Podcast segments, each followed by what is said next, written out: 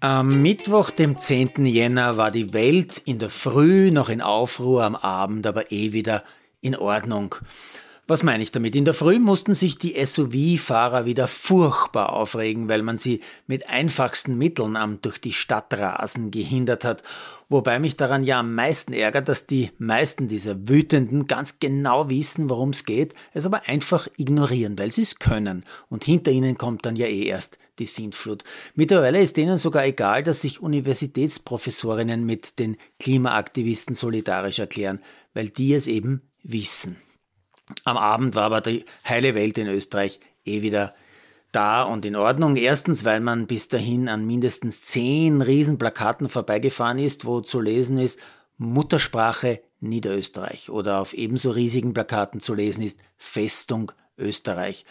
Es kann uns also eh nichts passieren in unserer Festung.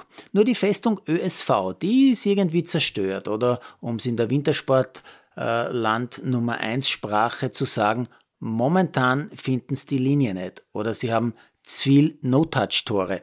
Wobei, das verwirrt mich dann besonders, denn das sagt immer der Sykerer, das mit den No-Touch-Toren, aber der ist doch ein echter, standhafter Niederösterreicher, also Muttersprache Niederösterreich.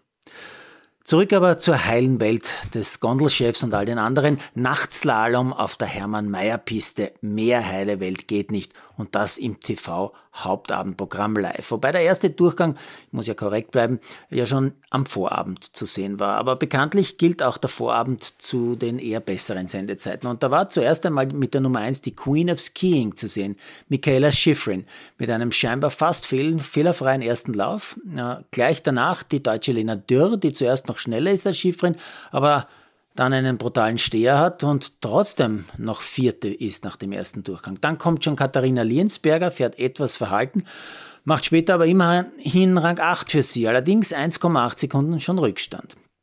Eine ist am Vorabend noch schneller als Schifrin, die ewige Konkurrentin Vlhova. Ihr Trainer hat den Lauf mit drei wirklich anspruchsvollen Wellen gesteckt und Vlhova ist 17 Hundertstel schneller als Schifrin.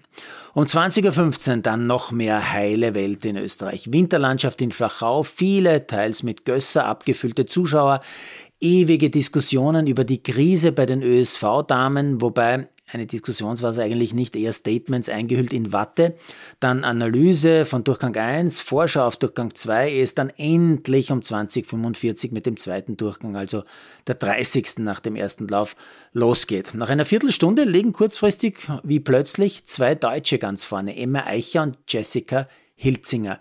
Die werden dann am Ende immerhin Achte und Neunte.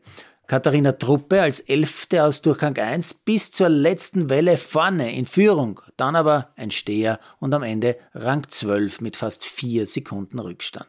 Letzte Österreicherin im Rennen Katharina Liensberger kann ihren achten Platz aber auch nur deshalb verbessern, weil es noch einige Ausfälle nach ihr gibt. Sie wird schließlich Sechste. Im Rennen um den Sieg legt Schifrin vor. Vlhova geht dann mit 17 Hundertstel Vorsprung ins Rennen, baut auf eine halbe Sekunde aus, liegt im Ziel 43 Hundertstel vorne und schafft endlich ihren ersten Saisonsieg. Kurzfazit des Abends, ein Österreicherin, Top 10.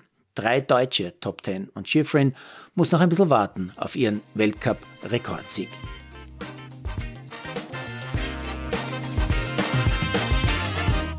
Produziert von Malderino